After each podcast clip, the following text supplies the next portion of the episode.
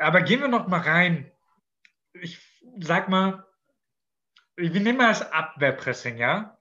Mhm. Welche Vorteile hat das Abwehrpressing gegenüber des, dem Angriffspressing? Weil wenn ich mir das so angucke, Angriffspressing, ähm, da bin ich schnell da, kann schnell, das, ich kann schnell den Abschluss suchen. Wenn ich ein Abwehrpressing mache, muss ich ja erstmal die schöne Packing Rate rausholen und ähm, den Ball tragen.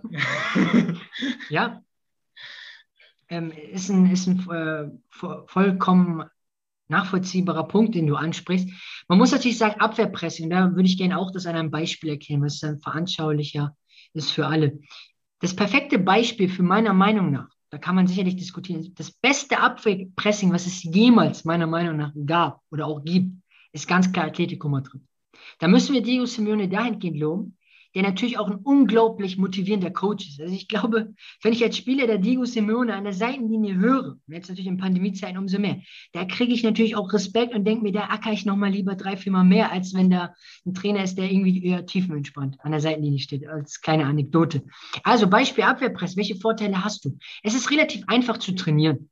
Also aus einer tiefstehenden Ordnung. Das heißt, Abwehrpressing bedeutet, dass du erst dann zupackst, wenn der Gegner auf Höhe 16er, vielleicht Höhe ah, sag mal 20 Meter Raum probiert zu kombinieren. Es ist für den Gegner dahingehend schwer, die Räume sind zu, Passwege sind eng. Ähm, Passtief ist eigentlich kaum möglich. Das heißt, du forderst den Gegner ab, dass er eine unglaubliche kreative Spielidee hat.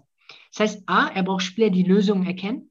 Er braucht B, ganz, ganz kleine, enorme Handlungsschnelligkeit. Das heißt, wenn sich eine minimale Lücke öffnet, muss der Spieler in diesen Raum reinpassen.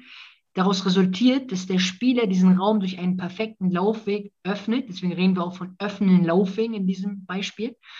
Dementsprechend macht das Atletico Madrid, wir haben es schon oft erlebt äh, in der Champions League, äh, den Gegnern sehr, sehr schwer, weil der Gegner hat viel Ballbesitz, bemüht sich da ab, muss immer wieder Lücken finden, muss immer wieder den Gegner bewegen. Aber das ist der Punkt. Atletico bewegst du kaum. Das heißt, sie müssen auch vom Läuferischen her gar nicht viel investieren.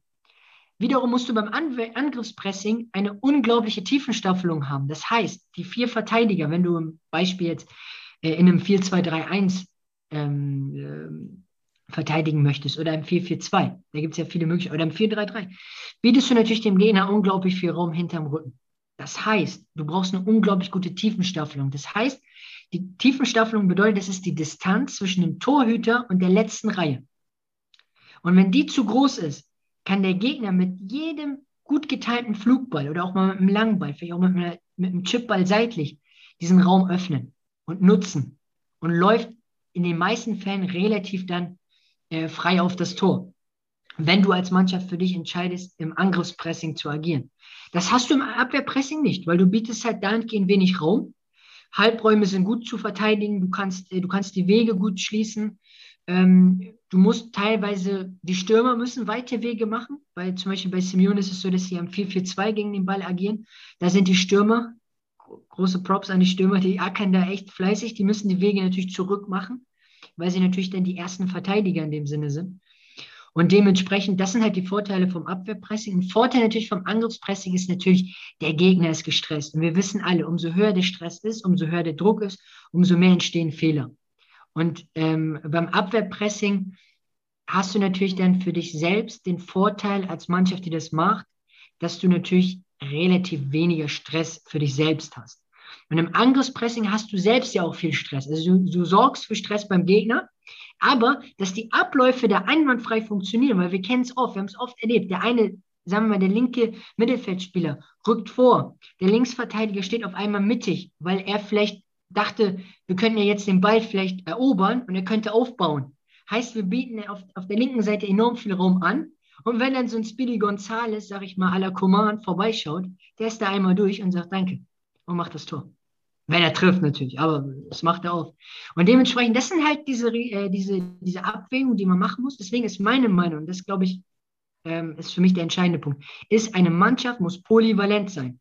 Das heißt, eine Mannschaft muss im Angriffspressing gut sein, da gut gecoacht werden, im Mittelfeldpressing, im aktiven Mittelfeldpressing und ich würde gerne noch, noch eine Pressingart noch hinzufügen. Das ist ähm, klar, das Abwehrpressing und es ist nochmal das Eins gegen Eins. Es, es ist keine direkte Pressingart, aber es ist auch eine Möglichkeit, den Gegner zu beschäftigen. Und da kann ich ja vielleicht nochmal zwei Beispiele nennen, die meiner Meinung nach am effektivsten sind. Ist natürlich, was viele machen, ist eins gegen eins auf dem ganzen Feld. Da, das macht zum Beispiel Augsburg sehr, sehr gerne. Ist ein Verein, der, der sehr viel im 1 gegen 1 ergeht. Was heißt 1 gegen 1? Jeder Spieler hat eine feste Zuordnung. Mann gegen Mann auf dem Feld. Problem ist, wenn der eine, sag ich mal, vielleicht nicht wach genug ist in dem Moment, hat natürlich die Mannschaft im Ballbesitz natürlich dadurch auch Raum, den sie bespielen können. Und dann gibt es meiner Meinung nach die effektivere, wenn wir das so sagen, oder vielleicht die strategisch cleverere Variante, ist zum Beispiel das 1 gegen 1 in der Linie. Heißt übersetzt, du probierst Linien zu verteidigen. Du probierst als Mannschaft in der Zuordnung Linien zu verteidigen. Du hast dadurch den Vorteil, dass du relativ einfache Laufwege hast gegen den Ball und dadurch immer relativ gut in der Raumpositionierung bist. Und du kannst relativ gut Zugriff haben. Und ich glaube, wenn man diese Pressing-Arten der Mannschaft vermittelt, und da muss ich ehrlich sagen, dafür brauchst du Zeit, bekommt Trainer leider nicht, muss man ehrlich gestehen. Heutzutage leider nicht mehr so viel. Dementsprechend muss man es probieren, so schnell wie möglich der Mannschaft zu vermitteln, in diesen Varianten zu arbeiten und sehr variabel zu sein. Gehen wir mal nochmal auf Augsburg und das 1 gegen 1 auf das ganze Feld ein. Mhm. Ähm, folgende Lösungsmöglichkeit ist dann ja relativ schnell gegeben. Ich spiele mit, sagen wir, falscher 9 und mache dann Positionswechsel. Wenn ich mit falscher 9 spiele, müsste ja der Innenverteidiger rauslaufen, weil er mitgeht ja, ja, genau, ja. Vollkommen richtig. Das ist das Problem. Rein.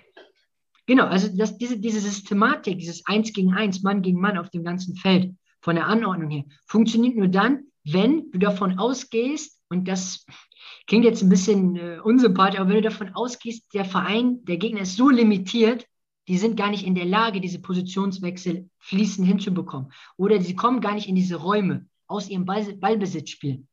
Dann kann man vielleicht die Variante, wie meiner Meinung nach ist diese Variante gar nicht so sinnvoll, weil du hast ja schon ein Beispiel genannt. Es gibt noch ein anderes Beispiel. Du musst ja teilweise so viel diese Anordnung trainiert haben, dass, du, dass der Spieler wie auswendig gelernt, sag ich mal, genau immer weiß, wie er in der Zuordnung richtig positioniert steht, weil wir reden ja von Winkeln. Das heißt, wenn der Spieler eine, ein Meter teilweise zu seitlich steht, kann der Gegner ja schon dadurch einen Raum bespielen. Und ähm, ja, dementsprechend bin ich der Meinung, ja, das ist, das ist strategisch nicht so clever ist. Und dementsprechend glaube ich, ist es wichtig, dass man einfach sehr variabel ist. Und, glaube ich, was viel, viel wichtiger ist, und da sind wir wieder bei den Tugenden. Das sind alles am Ende taktische Grundlagen und Feinheiten und Elemente und Ideen. Aber wichtig ist immer, mit welcher Intensität die Mannschaft das vorlebt. Und da sind alle gefordert, von Manager, Trainer und Spieler. Robert Kraus freut sich. ähm, ja, genau. Also, wenn du Nein. das Beispiel, wenn ich da kurz was dazu sagen kann, ähm, da gehen auch schöne Grüße an, an, an Kollege Kraus. Ist meiner Meinung nach ein überragender Trainer. Also ist für mich einer der besten Trainer, die wir hier im Lande haben, aus zwei Gründen.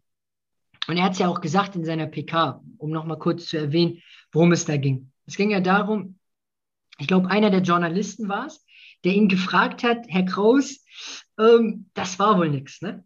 Der Matchplan war ja nicht zu erkennen. Hat er gesagt. Das kann man so deuten. Ist legitim. Aber der Matchplan, den gibt es ja. Nur die Mannschaft hat es nicht umgesetzt. Und dann hat er die, die äh, probiert es ja auch zu erklären mit der diametral, glaube ich, abkippenden Doppelsechs, mit der mit dem 3-4-2-1, was daraus ein 4-3-3 werden kann, wenn der Linksverteidiger seitlich auf vertikaler Höhe in die Ordnung reinkommt. Und da merkt man, ein Matchplan, auch nochmal noch mal ein Punkt, was natürlich für Trainer enorm wichtig ist, aber da muss ich das ganz klar sagen. Und das finde ich auch schade in der Berichterstattung heutzutage. Es ist ja nicht nur die Leistung des Trainers. Um Gottes Willen, der Trainer macht ja nicht alles. Der Trainer ist wichtig, ist natürlich Repräsentant des Vereins und probiert natürlich auch äh, medial auch Ruhe auszustrahlen und kommunikativ auf Themen einzugehen. Aber es ist das Trainerteam. Es sind die Co-Trainer, es sind die Spielanalysten, es sind die, ähm, die Experten, die im Staff sind. Und da ist meine Meinung immer auf Augenhöhe, gemeinschaftlich Lösungen finden. Und äh, dementsprechend jetzt beim Beispiel von Klaus war es halt so, dass, dass, dass wir hier an dem Beispiel ja merken. Der Matchplan oder die Taktik oder die Spielprinzipien sind alles schön und gut. Aber die Mannschaft muss es mit Intensität und da meine ich mit voller Bereitschaft. Und das merkst du einfach bei Bayern München oder das merkst du auch bei City. Was City zum Beispiel jetzt im Champions League spielt, kleine Anekdote gegen Gladbach, da ein Pressing-Verhalten an den Tag gelegt. Das ist, finde ich, Parade. Beispiele von Bayern und City, das ist Pressing, das ist Druck machen, gemeinsam. Da merkst du, jeder Spieler weiß ganz genau, was er macht. Warum? Weil sie auch viel trainieren. Kann auch daran liegen, umso mehr du trainierst, umso einfacher ist es natürlich dann auch für die Mannschaft, die Abläufe anzubieten.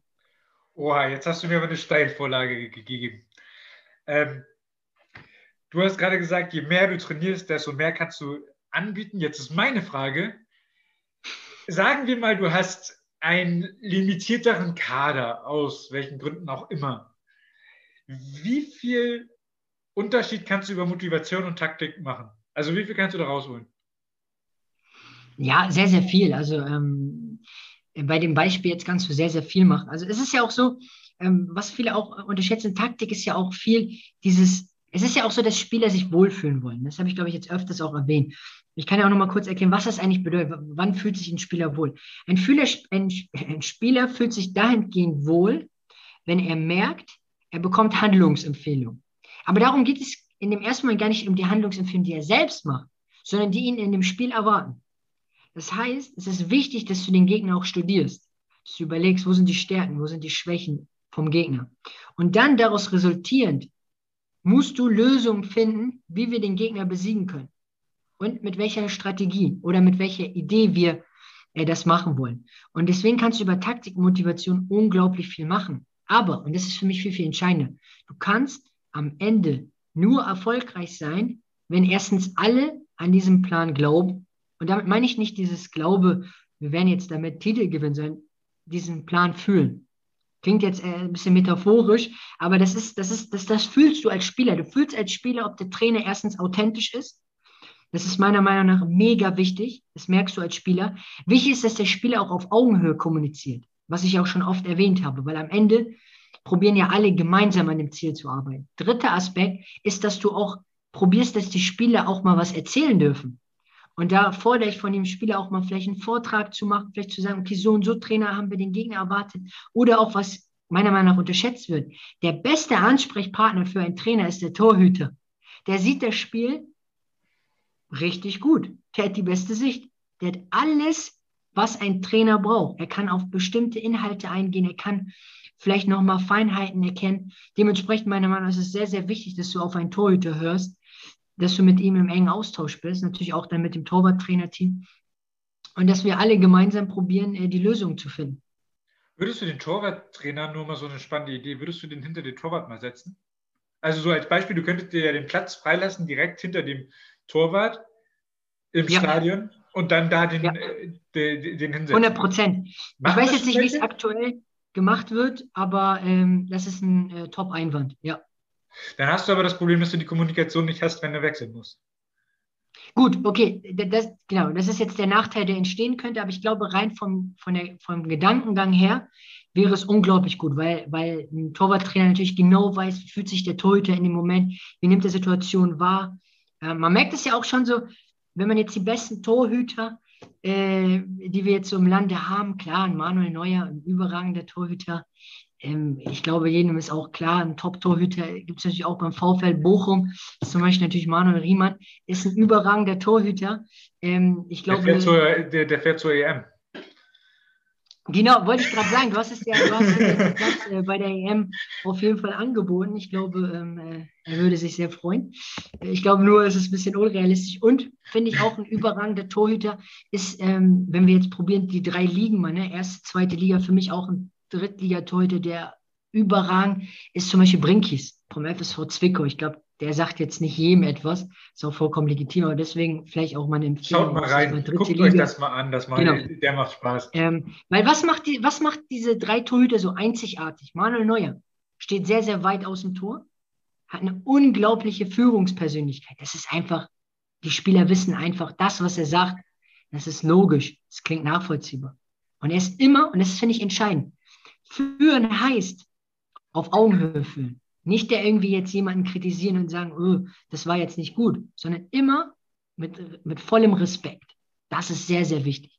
Und ähm, ja, und auch ähm, in, äh, in Riemann zum Beispiel beim VfL Bochum, das ist einfach eine Rakete, der Typ, weil der einfach Stimmung macht. Der macht einfach Stimmung. Die, die Spieler wissen ganz genau, der macht jetzt mal eine Ansage und dann haben wir hier auch mal zu parieren und dann wollen wir jetzt hier auch mal die Räume besser verteidigen, weil äh, das kann sonst noch hier lange so weitergehen, dass er uns hier anschreibt. Und genauso macht es ein Brinkis, der überragend emotional seine Mannschaft coacht, der äh, gute Tipps macht. Und was alle drei gemeinsam so erfolgreich macht, ist ihre geradlinige Kommunikation. Also sie sind sehr, sehr direkt, sie sind sehr, sehr ehrlich und sie probieren ganz, ganz klar die Mannschaft zu motivieren, zu pushen und auch inhaltlich gut vorzubereiten auf bestimmte Situationen. Für mich aktuell die drei besten Torhüter in Deutschland. Ich würde sogar so weit gehen, vielleicht global gesehen, gehören sie vielleicht zu den Top Ten auf dieser Erde. Ja, das sind schon gute Torhüter. Kann ich bestätigen.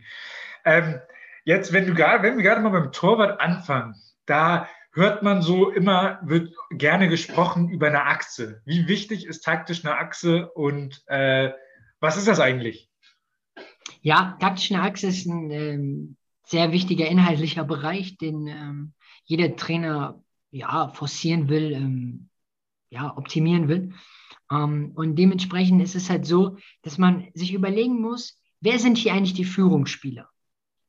Und überlegen muss, auf welchen Positionen sind sie. Meiner Meinung nach sind die wichtigsten Führungsspieler, jetzt nicht falsch verstehen, alle elf sind wichtig, nur gemeinsam können wir erfolgreich sein.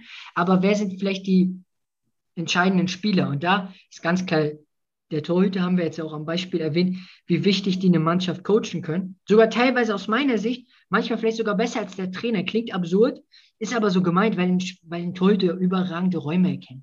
Es ist auch so, dass ein Torhüter auch Situationen vorher erkennt als vielleicht sogar manch Trainer, weil sie einfach so krass diese Abläufe in sich haben. Und äh, Torhüter sind einfach eine Marke für sich. Das sind einfach man sagt ja nicht ohne Grund, Tulde sind Raketen, weil das sind einfach, das sind Typen.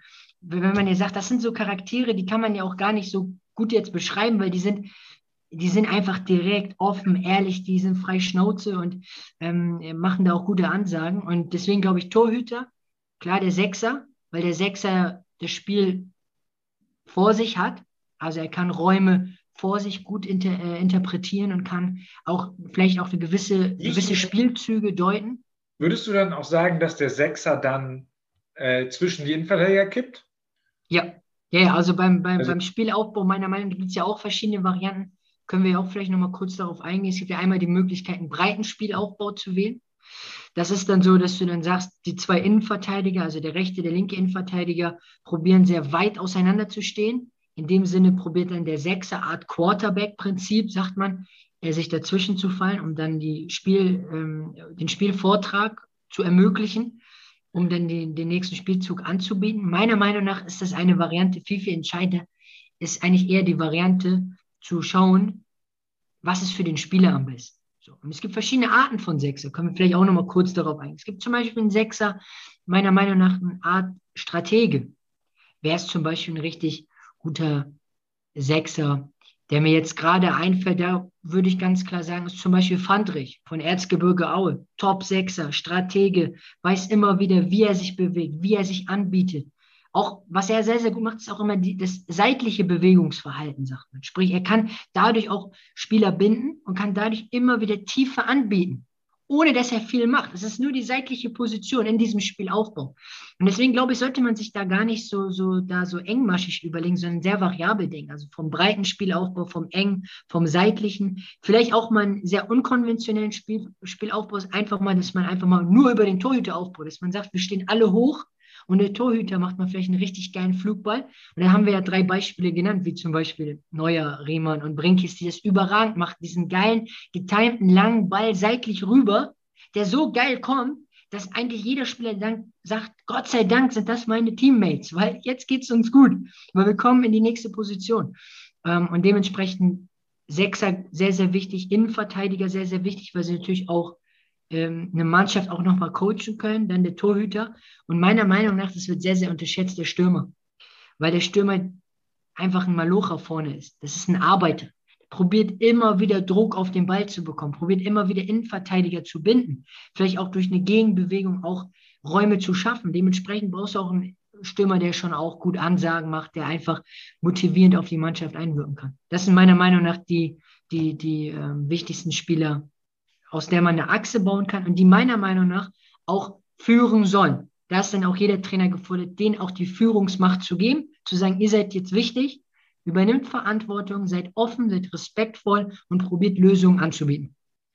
Und dann, glaube ich, ist man auf einem guten Weg. Würdest du einen Stürmer tauschen, wenn er dir nicht die Führungs, wenn er dir nicht die Führungsqualitäten bringt?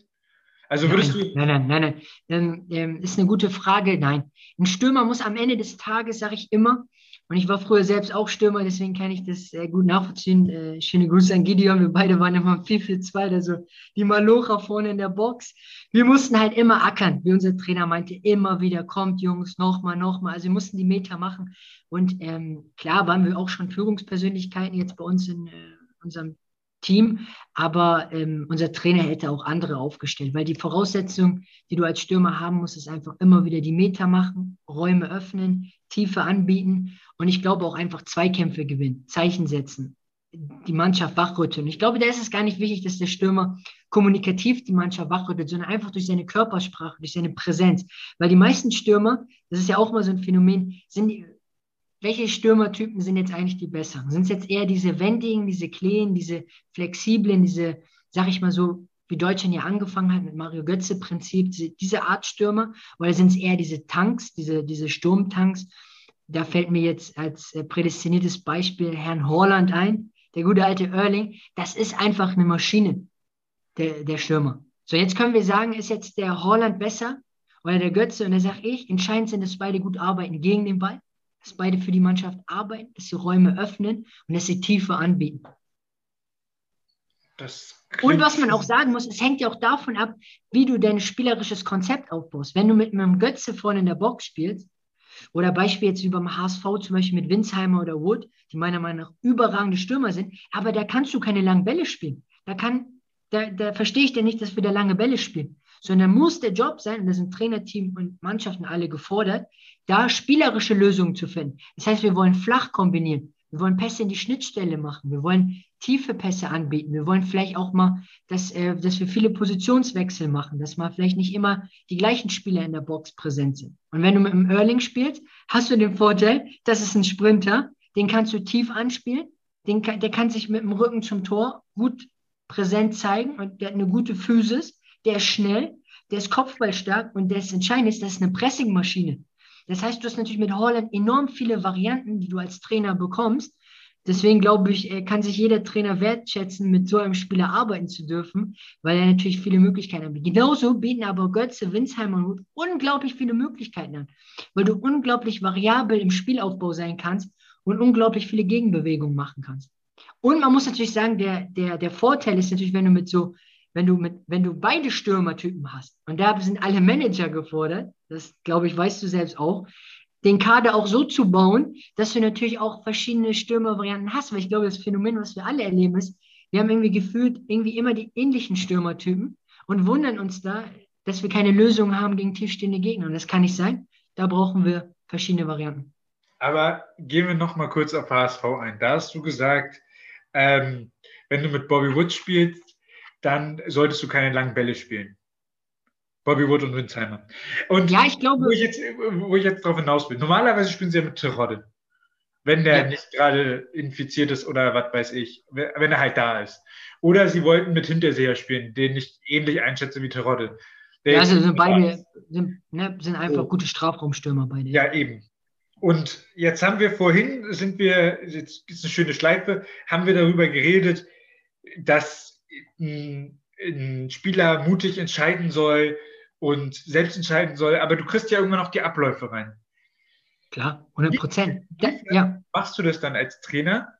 Also taktisch kannst du dem Spieler ja erzählen, mach das mal so, so, so und so. Ähm, und für dieses eine Spiel, wo jetzt Terodde nicht da ist, mach mal genau hm. das Gegenteil. Wie kriegst du das in die Spieler rein? Das funktioniert doch nicht. Also du kannst es dir taktisch auf dem Reißbrett schön ausmalen, aller Kraus oder wer das noch alles macht. Ja, aber vollkommen richtig. Das ist ja die, genau, das ist ja die Komplexität, die dadurch, dadurch entsteht.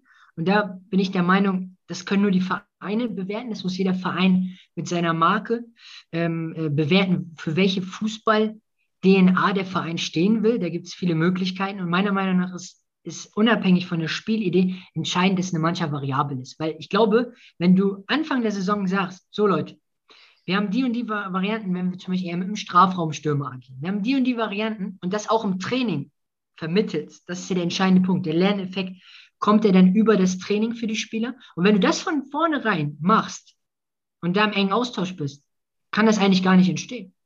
Weil du vorbeugst, weil du sagst, okay, wir sind variabel aufgestellt in unserer Spielidee und probieren in verschiedenen Varianten in Richtung Strafraum zu kommen, also in, der, in die Box reinzukommen, durch ein gutes Kombinationsspiel. Heißt für Winsheimer Wood in dem Beispiel, es ist dann gar kein Thema, weil sie wissen, okay, wir haben im Training diese variablen Lösungen bekommen, Gegenbewegungen tiefer anbieten, vielleicht mal auch ein Side-to-Step, also sprich, dass man sich mal seitlicher vom Gegenspieler wegbewegt, also vom Deckungsschatten weg. Nochmal kurz erklärt, was ist der Deckungsschatten? Ist immer der Raum, den Verteidiger hinter sich anbietet, deshalb, dass man da nahe der Absetzlinie sich mal ein bisschen bewegt. Da sind ja die Stürmer sehr variabel und auch gut aufgestellt.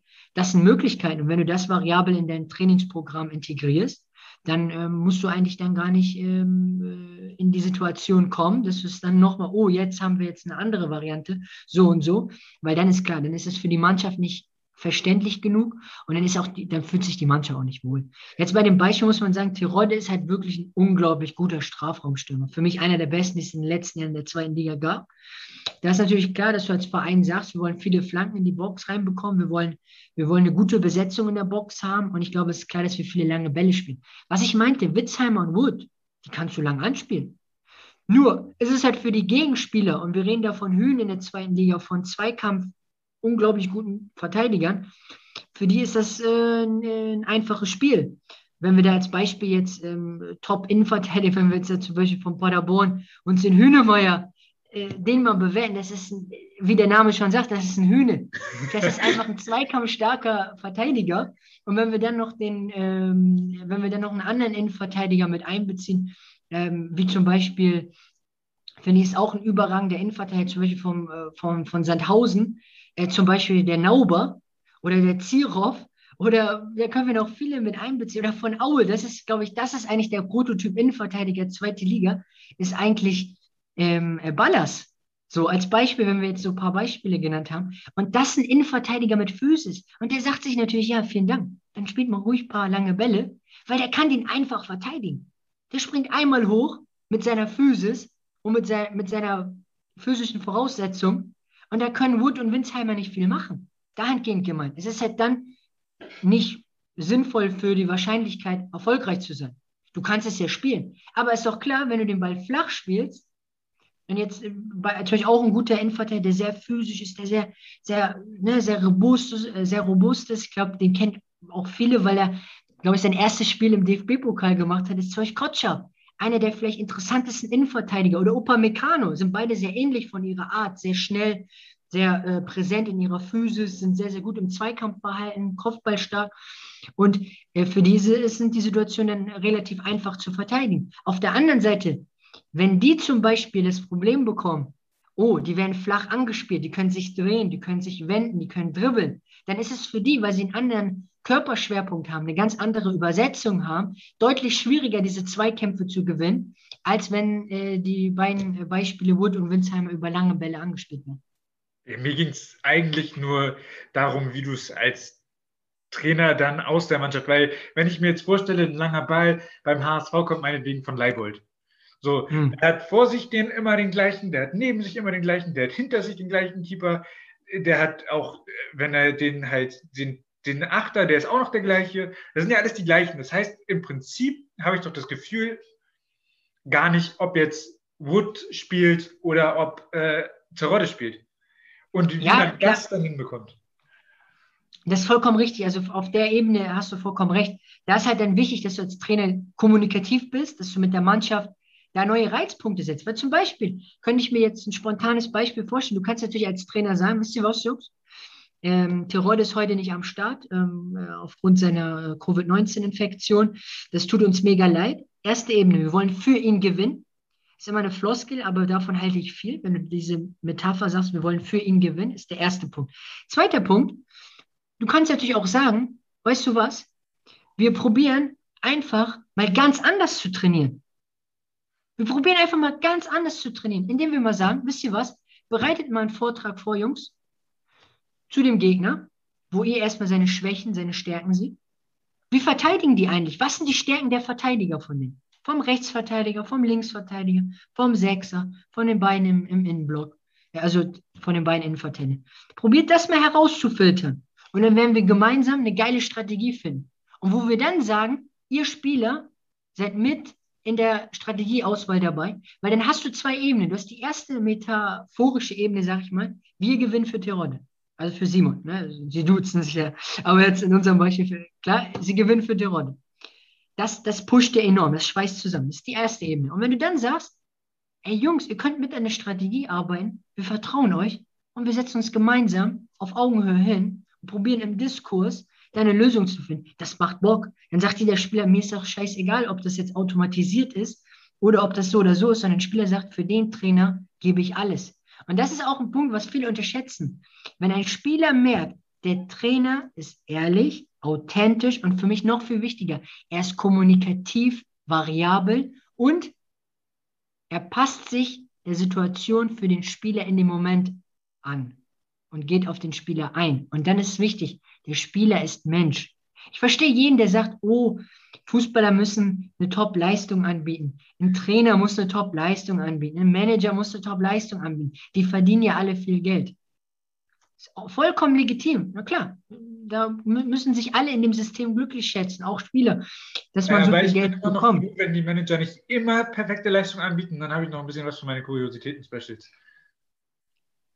Ja, gut, das stimmt, da sind wir uns einig. Klar, die Kuriositäten, denkt daran, einschalten, Freunde äh, und Mädels, habt Spaß, die sind gut, da kriegt ihr immer gute Laune. Äh, auch passend zur Pandemiezeit, also dann ist man wieder top motiviert. Und dementsprechend, du hast vollkommen recht, aber was ich, worauf ich hinaus will, ist ja, der Punkt ist, dass du einfach als Spieler merkst, okay, der Trainer ist real. Ist ja auch immer so ein Begriff. Und dementsprechend, glaube ich, ist das einfach sehr, sehr wichtig. Und man muss natürlich auch sagen, wenn wir uns jetzt auch nochmal ein Beispiel wählen, Christian Streich, SC Freiburg, das ist einfach das Beispiel für Kontinuität. Und, da muss ich auch noch sagen, ein Beispiel, was ich sehr, sehr gerne mag, ist natürlich auch der FC Heidenheim, ne, mit, Frank, äh, mit Frank Schmidt natürlich.